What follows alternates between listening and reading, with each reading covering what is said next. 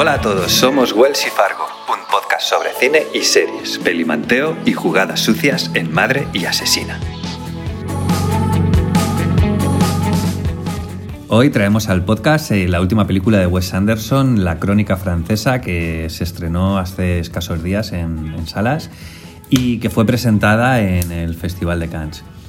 Ambientada en la redacción europea de una revista estadounidense, la película narra la historia sobre cómo a la muerte del editor jefe, el equipo de redacción publica una última edición destacando las tres mejores historias que aparecieron en la revista en diferentes secciones como cultura, con el relato de un artista condenado a cadena perpetua por homicidio, la sección de política, con una historia de revueltas estudiantiles y por último en la sección de gastronomía, mediante la narración de un secuestro que al final termina siendo resuelto por un chef. La película tiene un elenco, un casting espectacular, eh, como viene siendo habitual en las películas de Wes Anderson. Veremos en pantalla a Benicio del Toro, a Adrian Brody, a Tilda Swinton, a Alia Sidus, a Frances McDormand o, o al actor de, de, moda, a Timothy Chalamet. Eh, también contará pues, con las vacas sagradas que, que, son pues, bueno, Bill Murray o, o Angélica Houston. A, a, pesar de que nosotros la hemos visto doblada, sabemos que, que esa voz en off eh, pertenecía a, a Angélica Houston.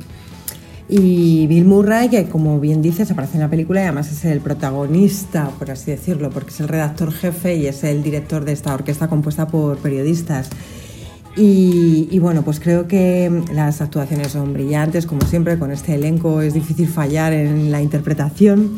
Sin embargo, desafortunadamente creo que a pesar de que en la interpretación no ha fallado y tampoco la puesta en escena, eh, lo que más destacaría yo de esta película es el fallo de guion. Creo que ha sido una película que no, ha, que no termina de enganchar al espectador precisamente porque son historias inconexas que no enlazan bien unas con otras y que a pesar de que es una delicia estéticamente, eh, termina resultando un poco aburrida porque la historia no engancha. ¿Tú qué piensas, Wells? Estoy totalmente de acuerdo. De hecho, bueno, no, Wes Anderson nos tiene acostumbrados a, a, películas muy sencillas en el fondo, porque son películas chiquititas en cuanto a la historia que nos quiere contar.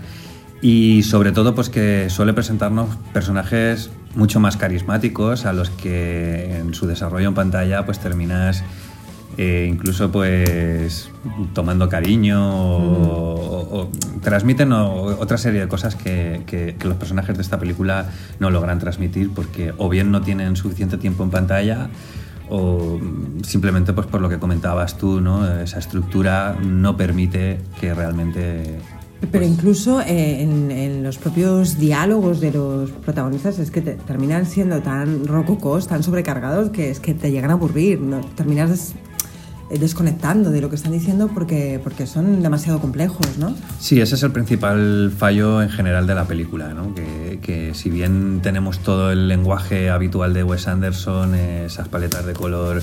El es, lenguaje visual. Exactamente, ese, esa forma identitaria casi de hacer cine, el, donde, mm. donde puedes reconocer un fotograma de Wes Anderson en, entre un millón.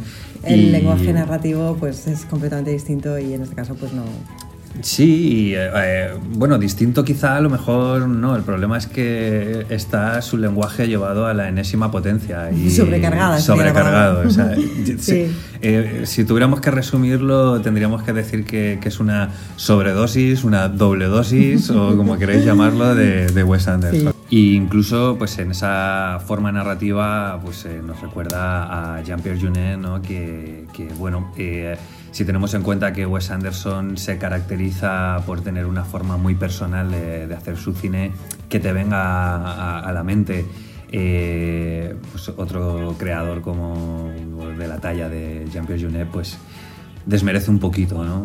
cuando, cuando tienes esa firma tan, tan personal. ¿no? Yo creo que desmerece sobre todo porque se hace redundante. O sea, algunos de los recursos que utiliza Jean-Pierre Junet en, por ejemplo, películas como Amélie, eh, están muy bien integrados dentro de la película porque, eh, bueno, pues porque encuentran su lugar dentro de la narración. Sin embargo, aquí me da la sensación de que los enfatiza demasiado y terminan eh, ocupando un lugar muy protagonista, cosa que no tendría que suceder, yo creo. Un lugar que además sinceramente creo que no, que no le pertenece, ¿no?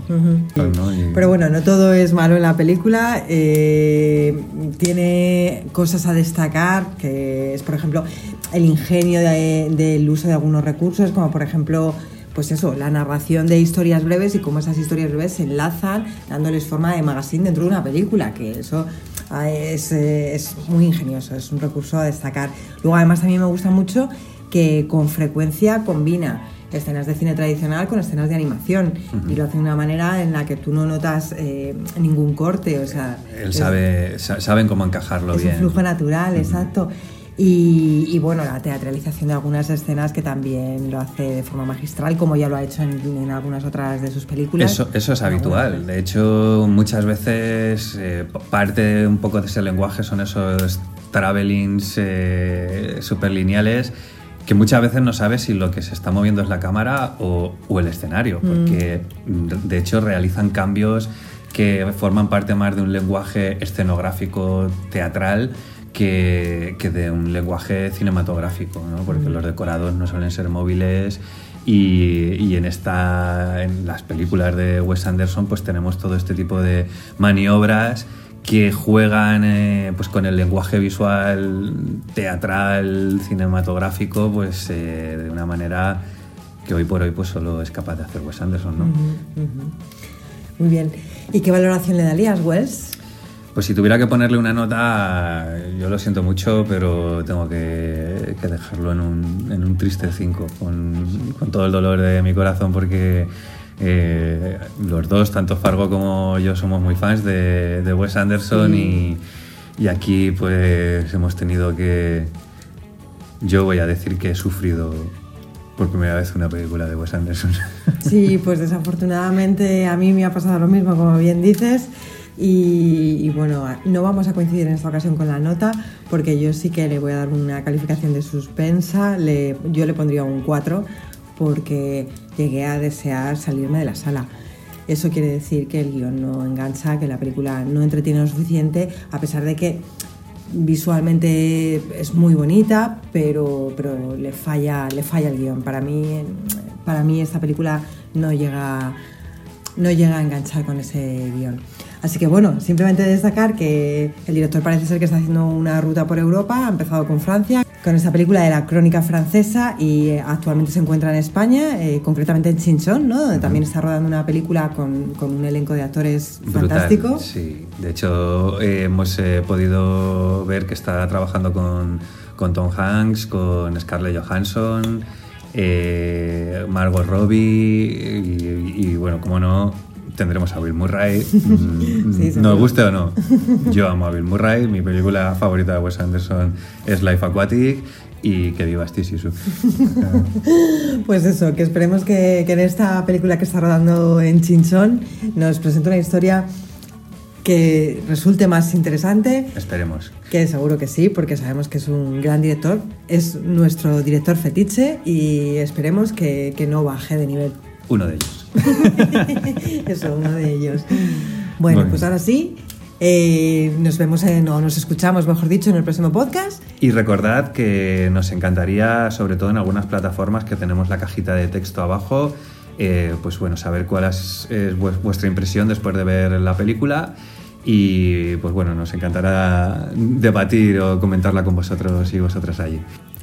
Bueno, pues dicho esto, nos despedimos y hasta la próxima. Hasta la próxima a todos y a todas. Chao.